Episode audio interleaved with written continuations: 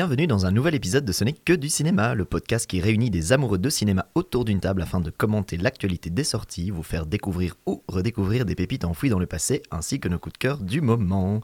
Comment ça va Nora? Ça va super bien et toi Martin? Ben ça va, grande forme, grande forme. Moi je suis super content, il y a du David Fincher, il y a du Miyazaki, enfin je Ouais, spoil déjà la, programme. la line-up, mais il y a des belles choses. Et comment ça va Morgane? La forme, ça va super bien. Hâte de, de parler de tout ça. On a une super bonne sélection. Mais oui, c'est On un a peu... du mal. Euh, on a du mal. on va avoir du mal surtout avec tous ces mâles.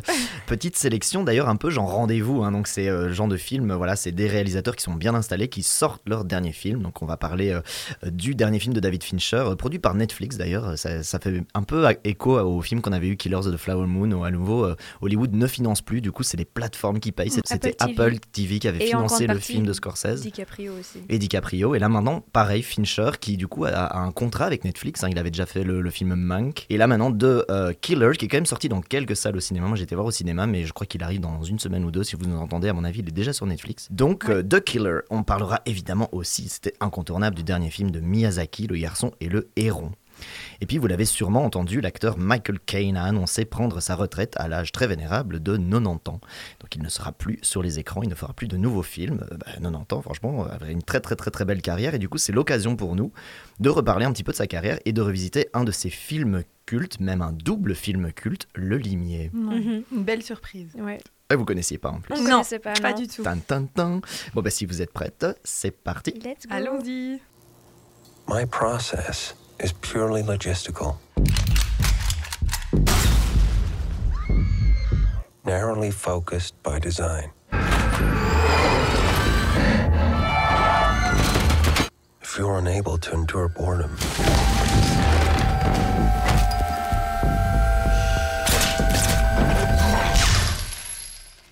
this work is not for you. The Killer, pour le petit pitch, après avoir raté son contrat, un tueur à gages se bat contre ses employeurs dans une mission punitive à travers le monde qui n'a, soi-disant, rien de personnel. Alors, The Killer, on l'a toutes euh, et tous vu ici. Qu'est-ce qu'on en a pensé? D'abord, petit tour de table rapide à chaud. The Killer, Morgane Oui, non? Euh, non. Euh, Non Voilà, merci. Voilà, Nora Moi, je suis plus mitigée. Je suis Plus mitigée. Il y a des choses que j'ai bien aimées, et il y en a d'autres qui m'ont moins plu. Voilà. Non, mais Morgane, je t'ai coupé. Euh, non, mais quelque chose? Non, j'ai trouvé que c'était un David Fincher assez oubliable. Et euh, pour nos auditeurs, je dirais attendez la sortie Netflix, n'allez pas le voir au ciné. Je sais pas, j'ai pas trouvé ça euh, que ça valait la peine d'aller au ciné pour euh, le voir perso. Sorry. Eh ben, moi, j'ai plutôt bien aimé. Alors, c'est clairement pas le meilleur Fincher, euh, certainement pas. On sent que c'est quand même un petit film, mais après, voilà, il y a du Fassbender, il y a du Fincher. Moi, j'étais dans mes petits chaussons. Mhm. Euh, donc, euh, franchement, j'ai plutôt bien aimé, en fait. Euh, surtout que les critiques étaient pas bonnes, donc je suis arrivé en me disant, Mhm. ouh là là, ça Ah va être la Ouais. cata de, de Fincher. Et donc, du coup, c'est peut-être parfois ça joue hyper fort quand on t'a dit que ça allait être mauvais. J'ai trouvé ça quand même super. Mais du coup, plus en détail, qu'est-ce que ça vous a évoqué Alors, je vais peut-être commencer par celle qui a le plus aimé. Vas-y, Nora. Ouais, ok. Mais donc du coup, ouais, c'est une bonne pure histoire de, de vengeance, puisque comme tu l'as dit, en effet, c'est un tueur à gage qui rate son coup et qui va être poursuivi par ses clients qui vont euh, faire du mal à sa femme et donc va se venger. Euh, du coup, en effet, c'est le dernier David Fincher et donc on s'attend à du grand, à, à du très bon parce que C'est quand ça. même lui qui a fait Seven, Fight Club, Zodiac, L'étrange histoire de Benjamin Button, Social Network, Gone Girl que moi j'avais personnellement adoré et donc du C'est coup excellent, Gone Girl. Ouais. et puis des séries des comme de Ben euh, House of Cards, Mindhunter, enfin on est quand même dans du très très lourd quoi. Donc du coup on s'attend à quelque chose de, de très bon qui va nous emporter. Ça n'a pas trop été mon cas. Après on retrouve les thématiques de prédilection de, de Fincher. Donc on a la thématique du tueur euh, qu'il a déjà exploité dans, dans certains de ses films, le thème de la violence, les affres du couple, euh, comme il en a parlé dans Gone Girl. Donc il est, il est, il est assez exigeant. C'est un réalisateur qui fait beaucoup de prises euh, pour avoir le résultat qu'il veut. Et ça se sent dans ce film-là qui est un film assez euh, glacé, méticuleux, où on suit ce tueur à gage qui est précis et normalement sans aucune faille. Mais donc du coup, la scène d'intro, moi j'ai beaucoup, sans vous spoiler, mais j'ai beaucoup aimé parce que ça m'a rappelé un peu American Psycho. hein. Mhm. Dans le côté très préparation, on est dans une mécanique, il y a un rythme, on, on le suit, on se prépare, il y a une tension lancinante. Et c'est un peu mon problème avec le film, c'est que je trouve que la tension ne, enfin, reste un peu plate. Mhm. Euh, C'est-à-dire que je trouve qu'il y a une bonne, une très bonne heure, disons, de mise en place, euh, de, de succession de scènes d'action, etc. Mais que ça ne décolle pas vraiment. Et donc je trouve que c'est dommage parce que je trouve qu'il manque un truc au récit, quoi, pour qu'on soit vraiment transporté et qu'on ait vraiment cette envie de vengeance qu'on retrouve dans d'autres films où là ils arrivent plus à, à créer un sentiment vraiment où on a envie que le gars défonce tout.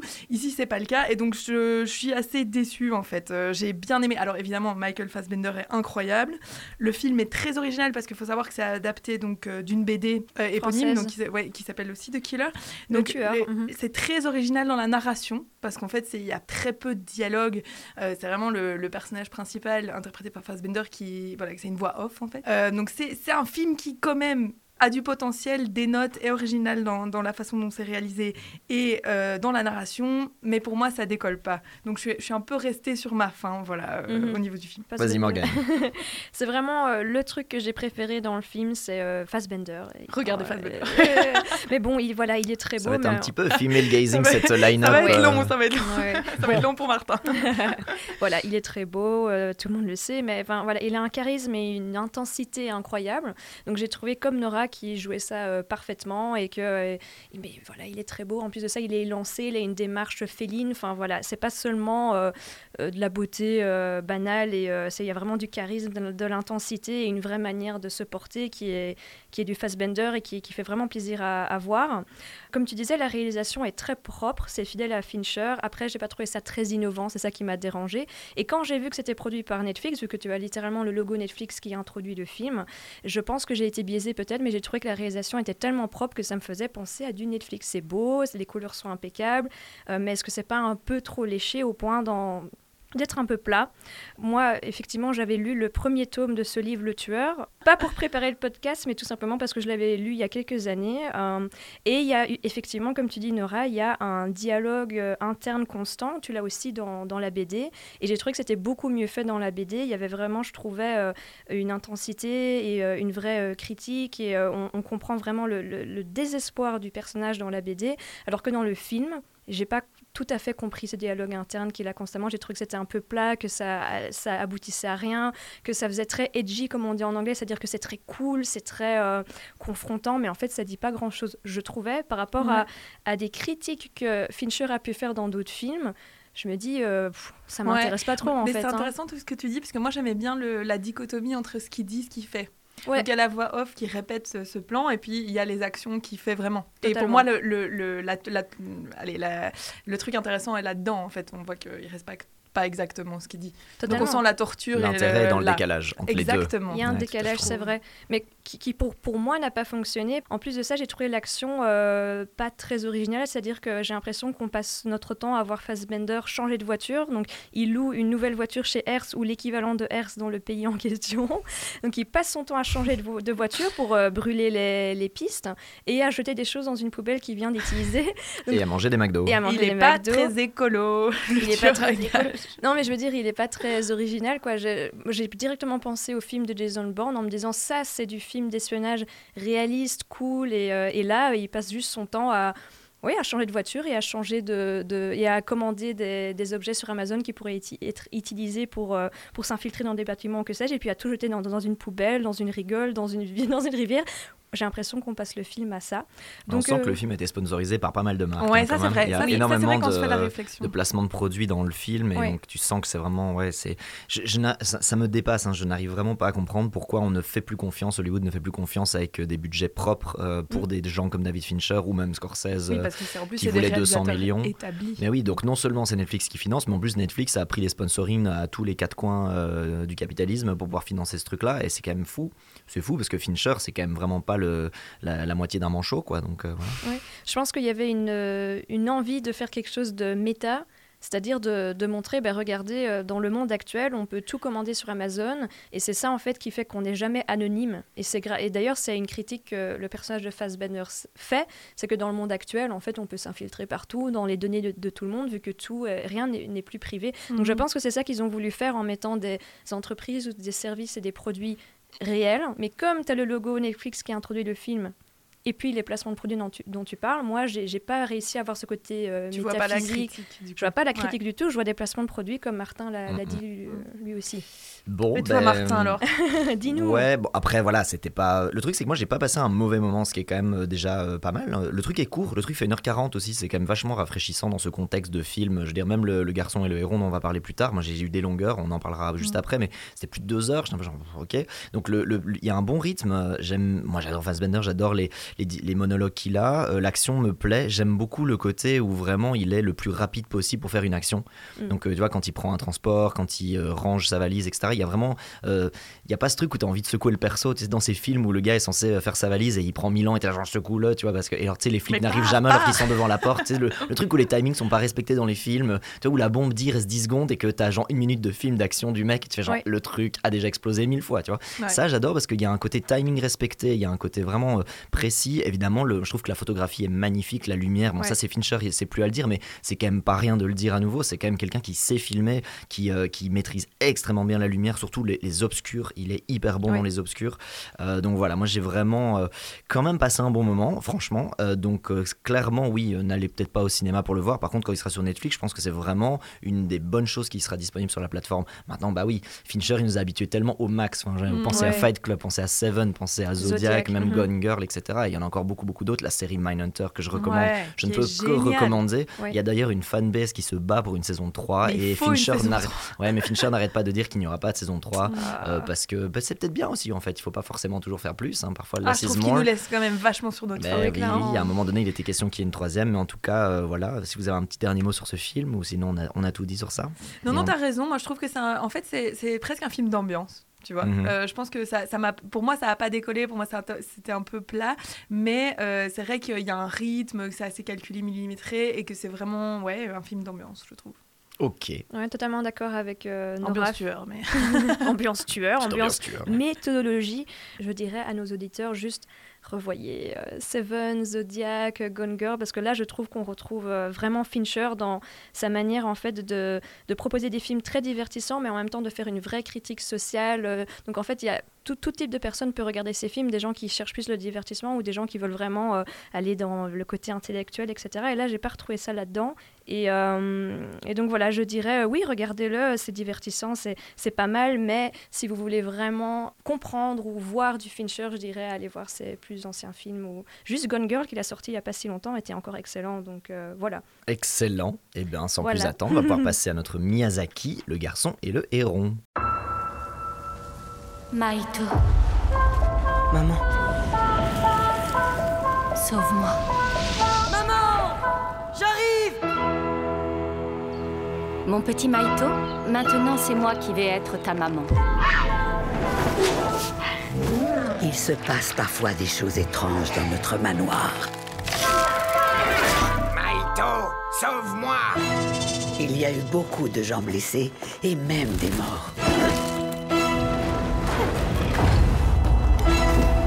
Oiseau stupide, je t'ordonne de le guider dans notre monde. Après la disparition de sa mère dans un incendie, Maito, un jeune garçon de 11 ans, doit quitter Tokyo pour partir vivre à la campagne dans le village où elle a grandi. Il s'installe avec son père dans un vieux manoir situé sur un immense domaine, où il rencontre un héron cendré qui devient petit à petit son guide et l'aide au fil de ses découvertes et questionnements à comprendre le monde qui l'entoure et percer les mystères de la vie. C'est mystérieux, c'est fait exprès. Qu'est-ce qu'on a pensé d'abord rapidement de ce nouveau euh, film de Miyazaki? Miyazaki, euh, père du coup, hein, le Miyazaki de, de nos films d'enfance, du, du studio Ghibli, et qui a 82 ans. Ouais, Mhm. 82 ans quand même. Et qui avait dit il y a 10 ans qu'il prenait sa retraite. Ouais. Ouais. Donc, bonne surprise. Ou pas, Mhm. ah, je veux. Voilà, bonne surprise. Est-ce que, que papy, euh, euh, est-ce que papy euh, Miyazaki a bien fait de sortir de sa retraite? Oui, moi je trouve euh, complètement. euh, c'est, je dirais que c'est un- une expérience, euh, le garçon et le héron. Et euh, c'est une expérience surtout visuelle que j'ai trouvée impeccable et hyper originale. Et euh, par contre, j'ai trouvé que à vouloir faire trop quelque chose d'énigmatique, eh ben, euh, tu perds un peu ton public. Et moi, j'ai été perdue. Et euh, Donc plutôt bien, mais quand même, ça t'a décontenancé. oui, c'est ça. Ben, je dirais dommage au niveau narratif. J'étais un peu frustrée, voilà. Et toi, Nora Ouais, je suis, assez d'accord avec Morgane. Je trouvais que c'était un, beau film, euh, qu'on était vrai C'est vraiment gai aussi d'être plongé dans, dans, cet, univers culturel qu'est le Japon. euh. Euh, donc c'était beau à suivre, mais après j'ai pas été transportée non plus par l'histoire. Donc un petit peu déçue aussi là, mais, mais ça reste un très beau film. Oui. Et moi, je me suis dit qu'on avait demandé à ChatGPT de faire un film de Miyazaki. J'ai- Ah, tu sais que j'ai ouais. j'ai eu aussi euh, cette impression, totalement. non, non, je suis, je suis provoquant. dure, euh, je suis provoquant, Non, franchement. Mais en vrai, tu demanderais à ChatGPT de faire ce film euh, en demandant fais-moi du Miyazaki. On arriverait à quelque chose qui serait pas très, très, très différent. En tout cas, pour le deuxième acte où ça devient la folie, que ça. Je parle pas de l'animation, hein, je parle du scénario. Ouais, mais même le. Ouais, enfin, on va en parler. Bref, on va en parler. Du coup, plus en détail. euh, qu'est-ce qui t'a, qu'est-ce qui vous a plu d'abord, et puis qu'est-ce qui vous a pas plu D'abord, euh, Morgane? Bah, évidemment, ce qui m'a plu, donc euh, j'expliquais, c'est euh, la direction artistique. Au niveau de l'animation, on a vraiment quelque chose de spectaculaire. Euh, je pense qu'il y a une scène qui m'a vraiment marqué. Je pense que c'est la scène qui a marqué aussi beaucoup de personnes. C'est euh, une des premières scènes euh, de l'incendie, en fait, où là, il y a eu un vrai euh, choix artistique de représenter le feu euh, par beaucoup de mouvements. Donc, C'est euh, magnifique. Ouais, C'était beau. magnifique. Ça, les cinq premières minutes, c'est la claque ultime. hein, Complètement, complètement. Donc moi, ça me faisait penser à des euh, tableaux d'art industriel ou encore à, du, à de l'impressionnisme où tout est mouvement, en fait, les couleurs, euh, la lumière, tout n'est que mouvement. Donc ça, j'ai trouvé ça impeccable. Et c'est nouveau. C'est pas la façon habituelle de Miyazaki de Tout montrer le fait. feu. Mm. C'est, une nouvelle animation. Genre, je pense qu'il a fait confiance aussi à des nouvelles personnes pour montrer le feu de façon plus moderne aussi. Oui. Le feu est tout à fait différent. Je Ça reste sa, sa patte, mais euh, ça reste sa patte, mais en même temps, c'est très innovant. Euh, et alors, j'ai aussi beaucoup aimé euh, le héron, qui en même temps est très majestueux dans les moments où il va planer au-dessus de l'eau, et puis qui va être hyper creepy euh, quelques scènes plus tard. Ah, les gros nez, tout ça, tout ça. Voilà, les gros nez, les- quand il commence à, c'est pas un spoil, quand il commence à parler, voilà, ça, ça on, on tombe vraiment dans un, dans un autre registre. Et d'ailleurs, euh, Guillermo, Guillermo del Toro a d'ailleurs présenté ce film au Toron- Toronto International Film Festival et a dit, et je cite, il comprend que la beauté ne peut pas exister sans l'horreur et que la délicatesse ne peut pas exister sans la brutalité. Et je trouvais que ça, euh, que ça résumait bien justement euh, la direction artistique de ce film, euh, énormément de beauté, mais aussi euh, des choses vraiment très euh, qui nous font frissonner, qui, nous, qui nous mettent mal à l'aise. Ça, c'est Miyazaki. hein, Ouais, de tout à base. fait. Voilà. C'est la dualité qui représente un peu Nora, dans, jump. dans les. Non, Non, vas-y. non, non, je veux pas t'interrompre, mais c'est vraiment la dualité qui représente beaucoup dans ces films.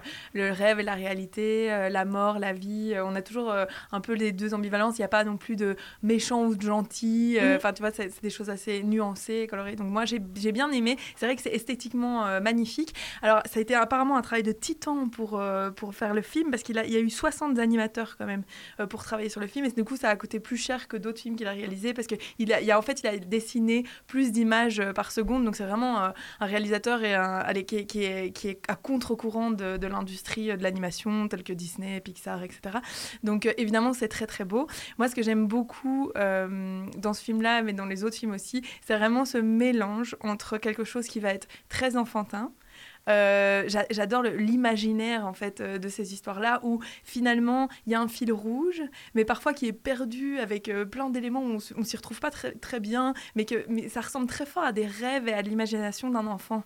C'est-à-dire qu'il y, a des- il y a des idées et puis ça se recoupe, tout ne fait pas toujours sens, mais, mais voilà, il y a une sorte de fil rouge et je trouve qu'on on ressent ça super fort dans son cinéma et dans ce film ici. Et donc c'est ce mélange entre le côté très enfantin et à la fois très adulte. Mhm. Les thèmes qui sont abordés, le deuil, le, le fait de grandir, le fait de trouver sa place, etc. Donc euh, moi j'ai retrouvé quand même tous ces éléments-là qui sont caractéristiques de son cinéma et donc là je, te rejoins, on retrouve tous les éléments du cinéma de Miyazaki euh, dedans. Donc moi j'ai beaucoup aimé, je me suis quand même laissée transporter, même si je trouvais aussi que le récit c'était peut-être un peu long, euh, que c'est il y, avait un peu des, des moments de un, un peu plus plat aussi, et donc c'est pas une histoire qui m'a transportée comme des autres euh, films de Miyazaki, par, par exemple Le Château ambulant que j'avais adoré. Après, ça arrête, il y a- il y, a aussi beaucoup d'humour, je trouve, euh, dans, dans, dans ce film. Euh, big up au, allez, au- à la façon dont sont représentées les vieilles femmes, Ah, par les exemple, que j'adore. Ouais. Vraiment, j'adore. On rit quand même aussi. Et puis, euh, et puis ça, ça reste très, très poétique au final. Et on est vraiment Très transporté deux ouais. Dans un autre monde. Voilà, vous avez une sale journée au boulot, euh, votre copine vous a quitté, n'importe quoi. Vraiment, vous regardez. Vraiment une sale journée, euh, Oui. Non, coup, mais Nora. pas, tout dans, pas tout dans la même journée. Mais genre, non, mais vous, avez- vous passez un mauvais moment, vous êtes stressé. Au final, vous allez au cinéma pendant deux heures, vous êtes transporté dans un autre monde. Et alors, ouais, moi, le problème, c'est que je vois ça en, en japonais sous-titré.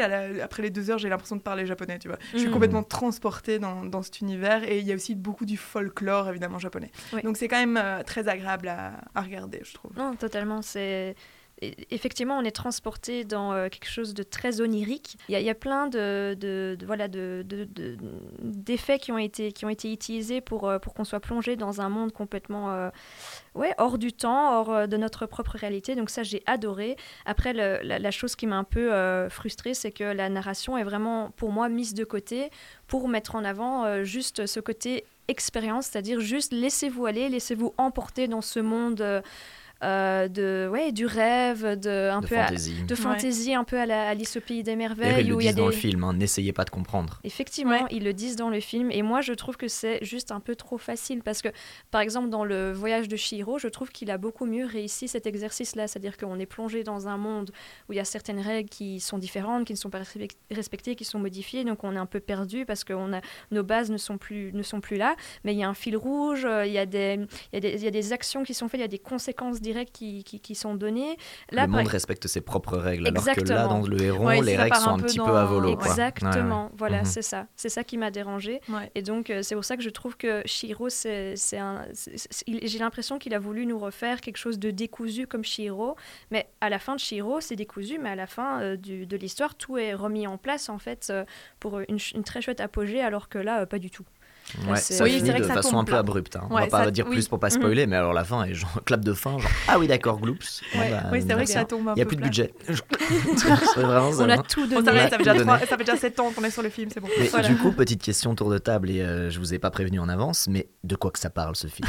De, quoi, de quoi que ça De quoi que ça parle? parle Parce que franchement, j'ai quitté la salle, tout le monde était en train de chichoter en mode mais t'as compris quelque chose toi? Enfin genre ouais ça parle de moi je crois que ça parle de l'environnement. Je ne sais pas. Je crois que le, le personnage c'était peut-être euh, Miyazaki lui-même, je ne sais Ouais. pas. Bon il y a des métaphores évidemment, il y a des choses comme ça qui sont assez claires, il y en a d'autres qui sont pas du tout claires. Euh, en plus on n'est évidemment pas un public japonais, je pense qu'il y a des références qu'on n'a Oui. peut-être pas. Je sais pas si Non, le héron cendré représente quelque chose dans la mythologie là-bas, il y a peut-être des choses où les pélicans ou les perruches. Ou les, Les les, les, perruches. Ou Oh, les perruches. Si quelqu'un sait à quoi servent les perruches. Non, mais les perruches, c'est génial. À Moi, quoi ça- elles servent moi, j'ai adoré la, la tête hyper flippante de Oui, ces perruches. oui, oui, Les perruches. Ouais, non, c'est vraiment super drôle. Mais du coup, ouais, de, comment vous l'avez ressenti sans rentrer trop dans le spoil Mais genre, euh, Ouais. est-ce que est-ce qu'il a pas essayé de faire trop de thématiques et du coup, il y a ça, ça déborde ou ça, en tout cas, ça donne un peu l'overdose? Moi, j'ai eu un peu le tournis quand même à des moments donnés. Mais de quel est, quel est le thème principal S'il y en a un? Pour moi, c'est ce que Nora expliquait, c'est euh, essayer de trouver sa place dans le monde, euh, grandir, euh, ne plus être dans le passé et justement accepter le présent, accepter... oui, moi je rejoins Nora par rapport à ça. Moi, ce que je n'ai pas compris, et c'est sans spoil du tout, c'est que moi, pour moi, c'était la thématique principale. Et pourtant, le film propose aussi une deuxième thématique euh, par rapport à la famille, en fait, euh, autour de à fait. Et ça, je n'ai pas compris. Je, et je trouvais que c'était- de, de trop. Et effectivement, j'ai eu un côté un peu. J'ai été un tout petit peu écurée parce qu'à la fin, je trouvais que c'était semi-autobiographique, très personnel euh, par rapport au réalisateur. et j'ai l'impression qu'il nous a mis tous ses films en un film. Et C'est vrai. voilà. C'est vrai que je, je rejoins Martin sur le fait que tout y passe, quoi. Même les thèmes, par exemple, qui sont plus en, en fond. Par exemple, il y a le thème de la guerre, Ouais. de cet échappatoire à la guerre. Et tu l'as dit, ça fait un peu Alice au pays des merveilles. Mhm. Moi, je, je trouvais qu'il y avait un petit côté, bon, rien à voir, mais un petit côté de Narnia. Oui. Euh, voilà, ouais. avec ces enfants qui échappent la guerre finalement Je dans un monde ouais, magique. Ici, il y a un peu ce thème aussi. Euh, Il y a le thème de l'environnement, donc c'est vrai que c'est un peu un foutoir. Pour moi, le thème, ça reste quand même le deuil. Et, euh, et en effet, la famille, mais surtout la, la question de la maternité et de la place de la mère. Mhm. Euh, je trouve que je- ça se re- enfin, c'est vraiment ça pour moi le fil conducteur du, du film, en fait. C'est le deuil de la maman. Et, et- et c'est ce rôle central de la maman, parce qu'on voit que le père, sans spoiler, c'est un père absent qui n'est Mhm. pas là. Donc, donc le repère de ce garçon, c'est sa maman. Et donc du coup, c'est la recherche de, enfin la perte de sa mère et la recherche euh, d'autre chose, quoi, et de recréer euh, cette famille. Pour moi, c'est ça clairement le. le- Il y a le une de nos auditrices qui a écrit, euh, qui a tweeté sur ce film et qui a, je trouve, assez bien résumé les, les- les inspirations et les univers. Elle a, cette personne a adoré. Elle a dit le garçon et le héron, c'est David Lynch, c'est Alice au pays des merveilles, c'est l'Odyssée d'Homère et le grand architecte. Tout ça dans un voyage initiatique. Totalement. Le- L'Odyssée, oui. Et c'est vraiment Oui, ça. Il y a oui, vraiment il y a de, de ça, il y a de ouais. tout ça. Il y a vraiment de tout ça. Bah, en tout cas, dites-nous euh, ce que vous avez euh, pensé du film.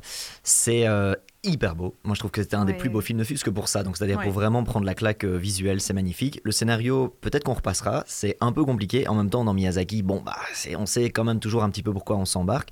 Clairement, pour un film de, de, de quelqu'un qui a 82 ans, et effectivement, ça faisait 7 ans qu'il couvait ce, ce euh, film, c'est quand même très, très, très impressionnant. Et, malgré tout, ça reste très moderne, très euh, jeune dans les thématiques qui sont évoquées. Donc, ça, je trouve que ça reste quand même Mm. une belle prouesse. C'est pas toutes les, toutes les personnes de 80 ans qui sont capables de faire un film comme ça.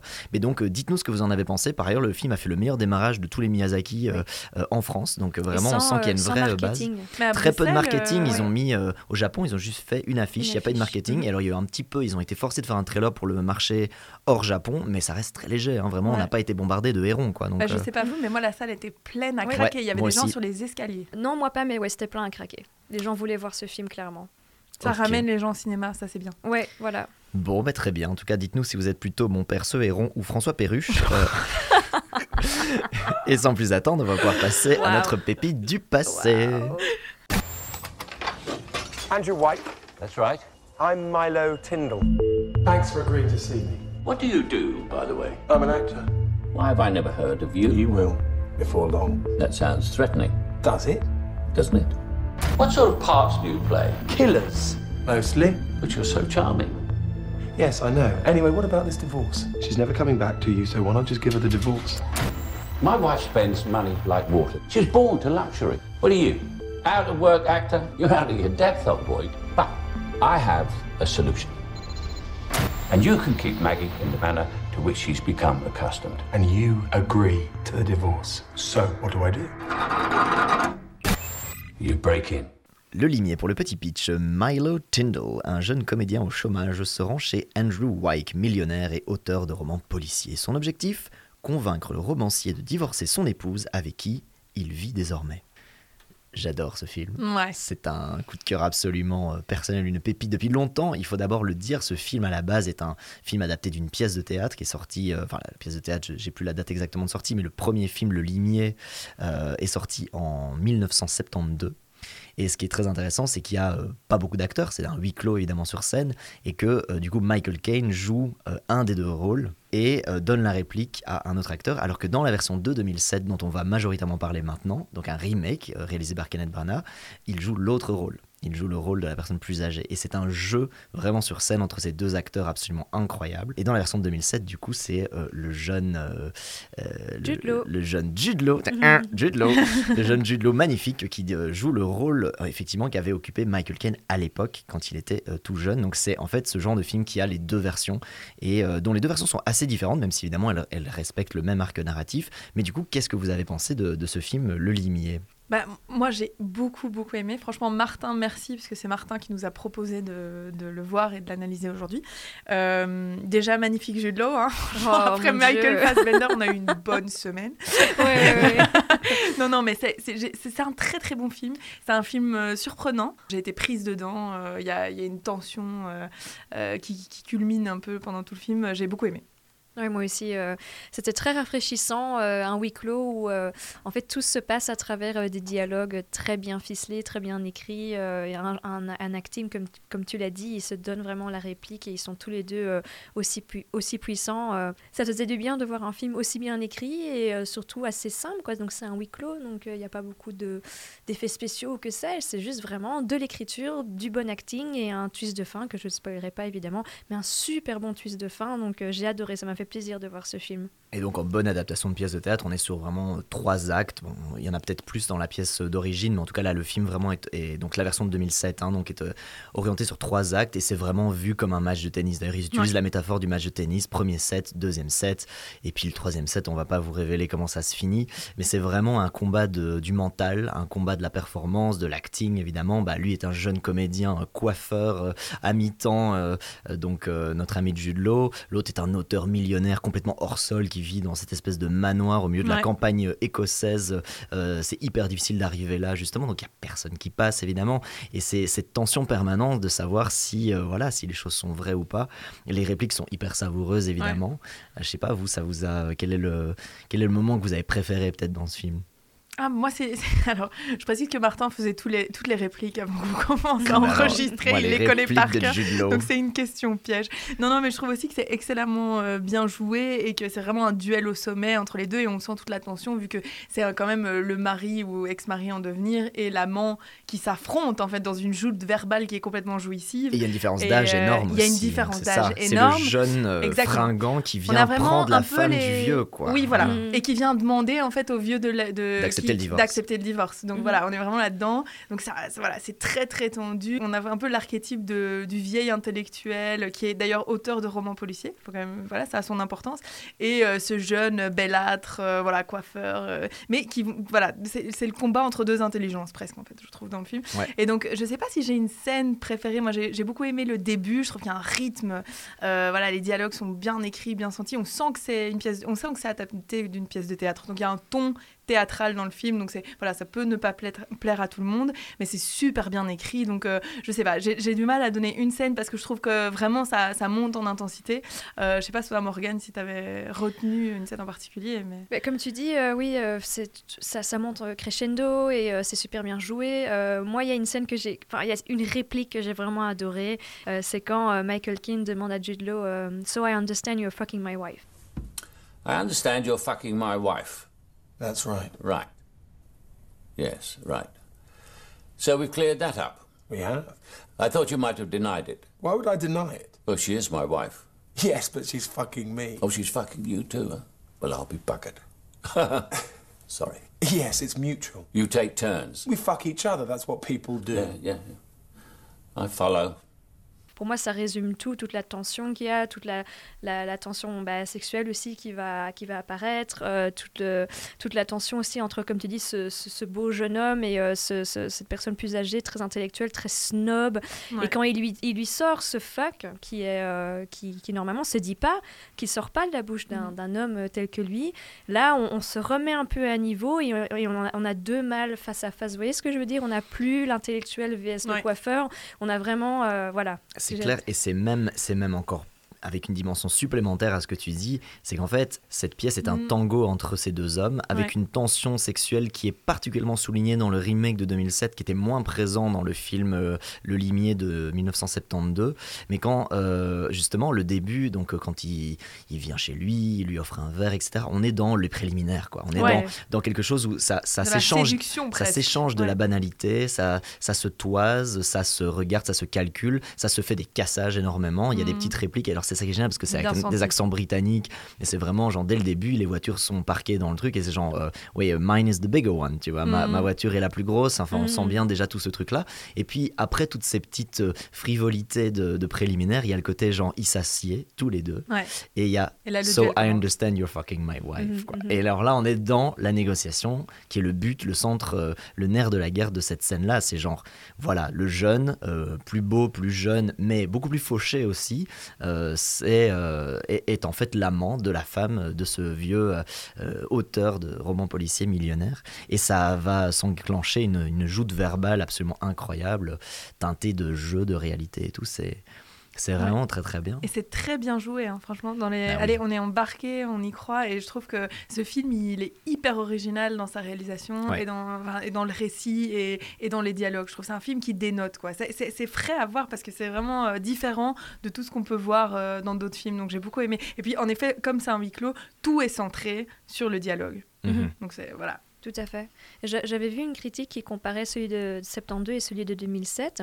Et il disait, euh, ce qui est intéressant, c'est que c'est la même histoire, mais les personnages sont fortement différents. Et surtout, euh, il y a un personnage en plus euh, qui est donc la maison, en fait. Donc dans celui de 72, on a une maison, bah, c'est un château, donc évidemment c'est grandiose, mais c'est c'est plutôt un terrain de jeu. Donc le personnage dans, dans le film de 72, c'est quelqu'un qui aime bien jouer. Il joue avec Michael Caine et lui, il joue avec son avec ses nerfs, avec son intellect, etc.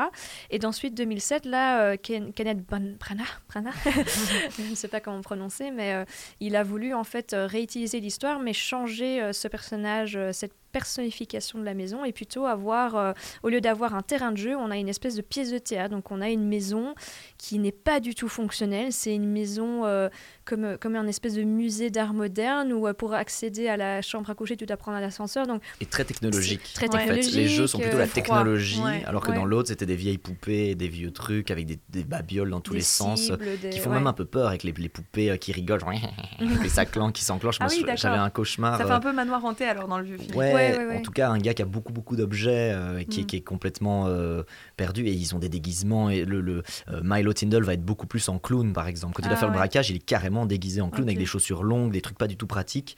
C'est moins le cas dans, dans la version de 2007. C'est très épuré et c'est un peu l'inverse. Mais tout est technologique. Il y a des caméras de surveillance, il a la petite commande qui active les, les chaînes, les trucs. Voilà, exactement. Mais mm. c'est un autre type de jeu. Mais par contre, il y a plus, et comme tu as dit, il y a plus tout ce truc de poupées et de, millions d'accessoires. Euh, et la version de 72 est plus complète. Il y a plus de rebondissements, il y a un petit peu plus de jeux, il y a plus d'étapes, même si les, les, étapes importantes de, du, du, match de tennis sont les mêmes, évidemment. Mm. Après, c'est vrai que je n'ai pas eu le temps, malheureusement, de voir le vieux film, mais en lisant les histoires, je pense que la petite critique que je pourrais faire, c'est que je pense qu'ils ont mieux traité l'histoire dans l'ancien film mhm. que dans le nouveau. Euh, sans faire aucun spoiler, je trouve que voilà, la fin aurait pu être un peu meilleure. Et quand je lis la description de, de du, du, du, premier film, ça m'a l'air beaucoup mieux travaillé au niveau du, scénario. Enfin, c'est ce que tu nous avais dit aussi, Martin. Ouais. Donc ça vaut, je pense, la, la, peine vraiment de voir les deux. Pear's an engaging little trollop and suits me mightily. Mind you, she takes a bit of keeping up with. It's a good thing I am pretty much of an Olympic sexual athlete. Yes, I suppose these days you are concentrating more on the sprints than on the long distance stuff. Not so, dear boy. I'm in the pink of condition. I could copulate for England at any distance. D'ailleurs, les, les, critiques ont été très très dures avec le remake de 2007. Donc, en fait, ce film aurait totalement pu être un José Battle parce que mm. je crois que les, les, critiques dans Rotten Tomatoes sont à 38%, alors que le ah. limier de 72 est encensé vraiment. Euh, c'est un ultra classique. Pour beaucoup de gens, c'est le meilleur film de Michael Caine. Et c'est pour ça que je trouve ça super qu'il joue le jeune Milo Tyndall en 72 mm. et qu'il joue euh, Andrew Wyke, l'autre rôle. Et je crois que pour lui, ça devait être un chouette truc de, reprendre l'autre rôle, du coup, de, se mettre de l'autre côté du, filet. Et en plus, voilà, on sent vraiment que, les critiques ont été euh, particulièrement dures avec ce remake parce que, voilà, c'est fallait pas toucher à l'original. Mais en mm. vrai, moi, j'ai commencé par euh, ce, film de 2007. J'ai très rapidement été voir l'autre version et je trouve que les deux sont super. Et elles parlent pas de la même chose, en fait. Elles, évidemment, les fondamentaux sont là, mais les accents sont pas mis sur les mêmes choses. Et je mm. trouve que cette version rafraîchie de Kenneth Branagh et franchement c'est le moment de le dire. Moi je n'aime pas Kenneth Branagh je déteste ce gars. je le surnomme Kenneth Braguette comme ça c'est dit en tant qu'acteur ou en tant que réalisateur les, deux, je ne peux pas le voir. et d'ailleurs ça m'a défoncé parce que ce film d'ailleurs on n'a pas dit mais en anglais s'appelle Sleuth Sleuth, euh, no repeat after me Sleuth c'est imprononçable. c'est imprononçable ce truc le linéaire c'est ça. C'est ça Leviosa. Tout à fait. Euh, et que du coup non non quand j'ai découvert que c'était lui derrière là mais récemment pour préparer l'épisode je fais mais non mais mon monde s'est effondré. En fait, c'est l'exception qui confirme la règle pour moi, quoi. comme toi, Kenneth Branagh, tout, tout, le monde le sait, c'est pas un secret. Il y a un, il y a, un, côté assez pompeux, en fait, de la part de Kenneth. Il, il sait qu'il est bon. Enfin, en tout cas, c'est, voilà, il sait qu'il est bon, il sait qu'il est talentueux. Et ça se ressent dans sa réalisation. Ces derniers films, Les, les Poireaux, j'ai vraiment pas du tout accroché et j'ai trouvé que c'était vraiment euh, Kenneth qui nous qui, qui, se met au centre de tout et qui, qui, nous montre regardez comme je réalise bien regardez comme je suis euh, le, personnage principal. Et de même pour toi Martin quand j'ai quand je, quand je me suis rendu compte que c'était le même réalisateur que le Limier je me suis dit, ok, on va voir ce que ça donne. Ça reste très intellectuel, donc tu as toujours ce côté très, waouh, regarde comme je suis intelligent, mais ça fonctionne. Donc euh, moi, j'ai adoré, j'ai adoré regarder ce film et je vais un peu regarder, euh, je vais un peu euh, donner une seconde chance en fait à Kenneth et voir ce qu'il a réalisé d'autres. et Cendrillon. Sur Disney+, voilà. ok. non, non, mais pourtant, oui, c'est ça. Moi, je trouve que la réalisation de ce film-ci est vraiment au service des acteurs. Hein. Donc c'est assez sobre. C'est vraiment, on met en avant les acteurs et donc, euh, donc moi j'ai bien aimé au niveau. Il y a un beau travail des lumières aussi. Hein. Il y a beaucoup de, tu vois, le bleu, le rouge. Il y a, il y a, vraiment, c'est, alors c'est ultra, euh, c'est pas subtil quoi, mais je trouve que voilà, c'est, pas mal fait avec tout ce jeu. Comme justement, il a, il a eu la liberté. En fait, à partir du moment où tu décides que tu ne fais pas le même euh, manoir que le manoir d'époque avec toutes les, tous les objets, tu fais quelque chose de très pur avec les spots, etc. Bah, tu choisis tes lumières, tu choisis l'acier, tu choisis tout ça. Et donc du coup, ça, ça a été calculé et c'est pas mal c'est pas mal. Après, euh, franchement, je crois pas que ce soit. euh, je je n'aime vraiment pas Kenneth Branagh, mais du coup, c'est, c'est- je, pense pas, je pense pas que ce soit Kenneth Branagh qui a été bon. Ça je pense que t'arrache la gorge. Je, pense que c'est parce que la pièce est excellemment bien écrite à la base. Oui, ça c'est Et certain. que moi, ça faisait partie des films que je regardais au moment où j'étais vraiment en train d'apprendre l'anglais, euh, de perfectionner euh, mon niveau. Et, Mm. et vraiment, je m'arrêtais. Il y a des mots qu'à l'é- à l'époque, je comprenais pas. Et donc, je, je- je revenais en arrière. Je fais, ah, mais c'est trop bien dit, c'est super bien. Enfin, c'est c'est vraiment, euh, ouais, si vous êtes en train d'apprendre l'anglais, ce film-là avec les sous-titres, vous allez Ouais. vous régaler. C'est hyper propre, c'est très, très, très, très bien dit et très bien prononcé. Très, un beau très, rythme. fle- très flegmatique, je trouvais, très Ouais. british. euh, Ouais, très British. Very Très British. British. So Very British.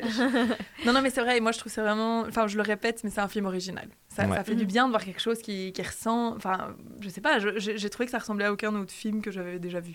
Ouais. Ah, si, peut-être un petit peu. En fait, ça m'a fait penser au film La Faille.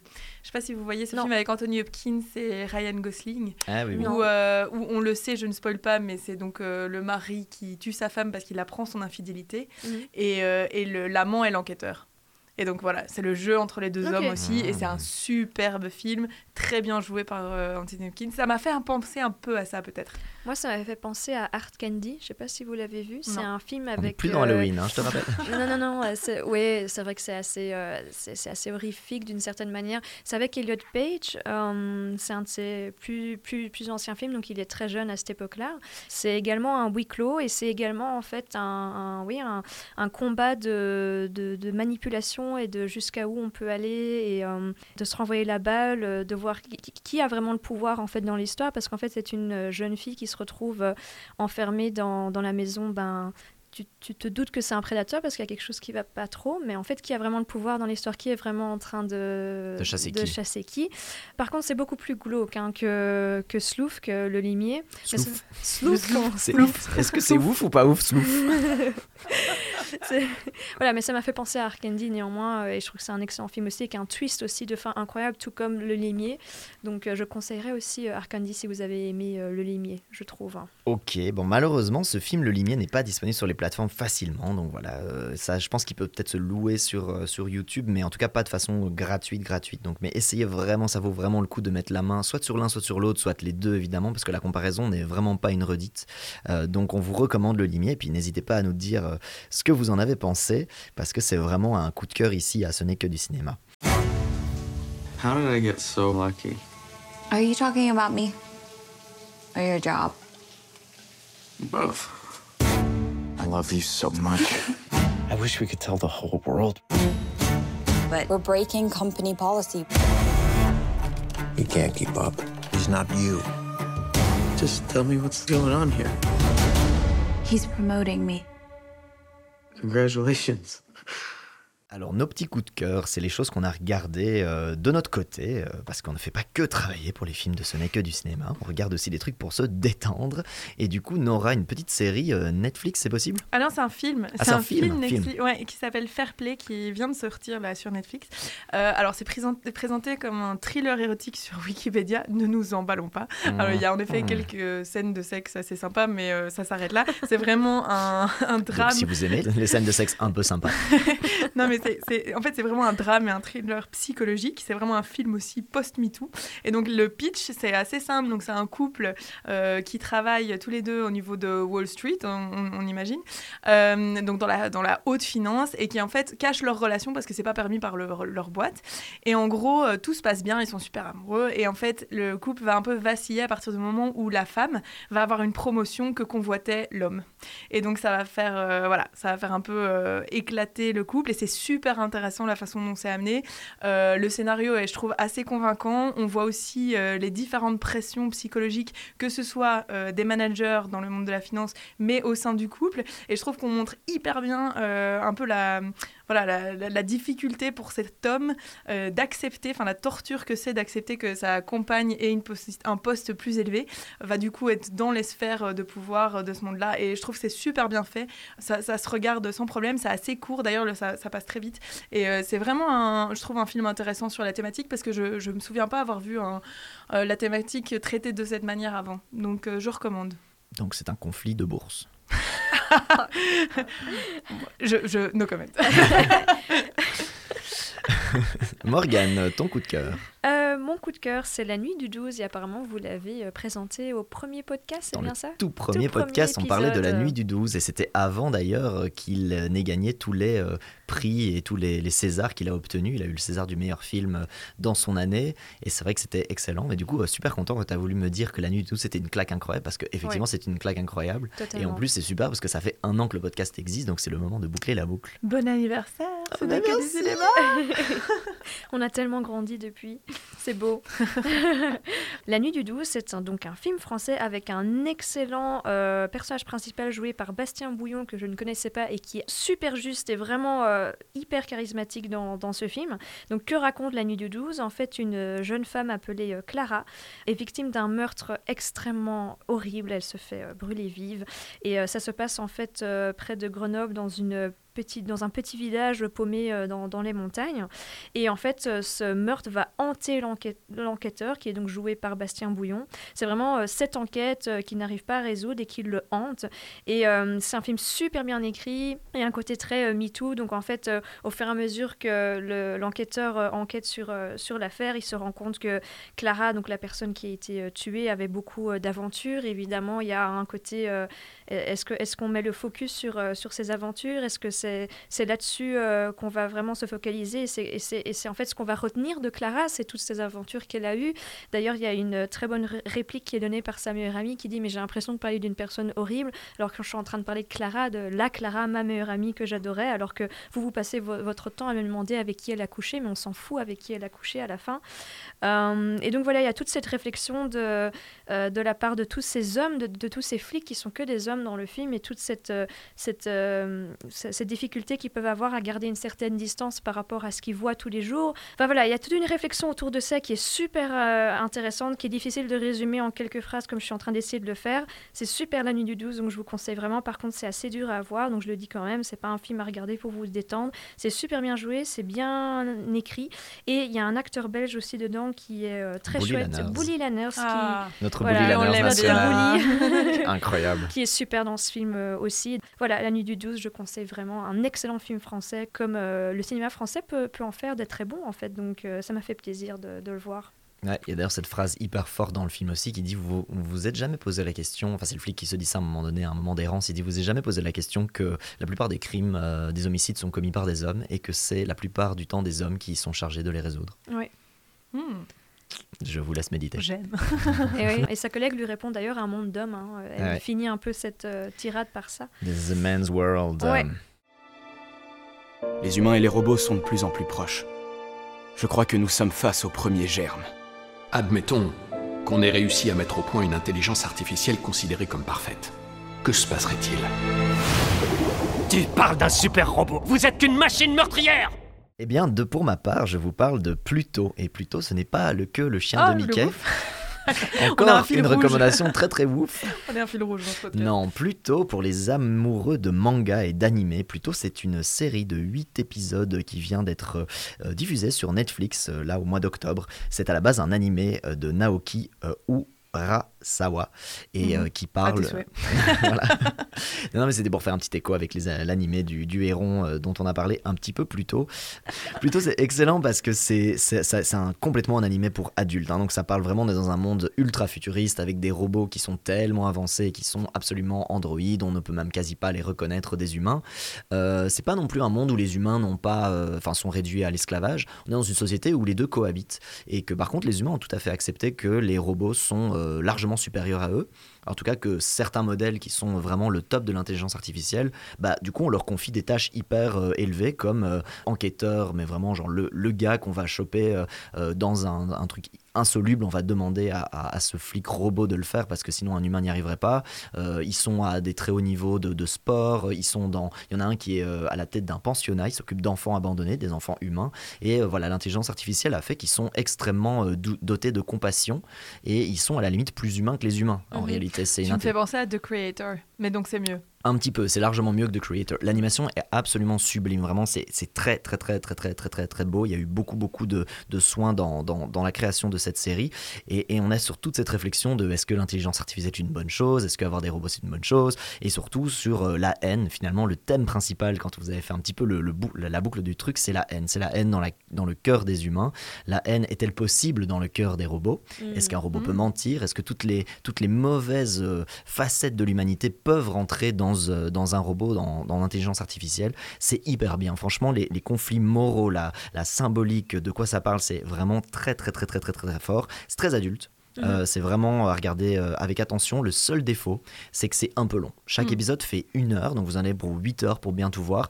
Et honnêtement, je pense que le point aurait pu tout à fait être amené en 4-5 heures. Je comprends pas pourquoi c'est si long. Je pense que c'est parce que ça respecte, parce que j'ai pas vu la BD, mais ça respecte à mon avis très très bien la BD. C'est très fidèle. Ils ont pas voulu couper ni transiger, mais ça vaut le coup. Ça vaut le coup de, de vous mettre dedans parce que les deux derniers épisodes sont fous, sont hallucinants et c'est vraiment le payoff est incroyable. Tu le vends bien. Ouais, super. Bah ouais. si vous aimez les animés euh, et vous avez envie d'être un peu challengé, plutôt euh, sur Netflix, c'est un excellent manga. Ça marche. Bon, mais c'est tout pour notre épisode. Merci beaucoup d'avoir été là encore une fois de plus. Merci, c'est un toi, plaisir. Martin, d'animer. Mais on espère que cet épisode vous a plu une fois de plus. N'hésitez pas à nous rejoindre sur les réseaux sociaux si ce n'est pas déjà le cas. Ce n'est que du cinéma avec Morgane qui gère ça d'une main de maître depuis quelques semaines.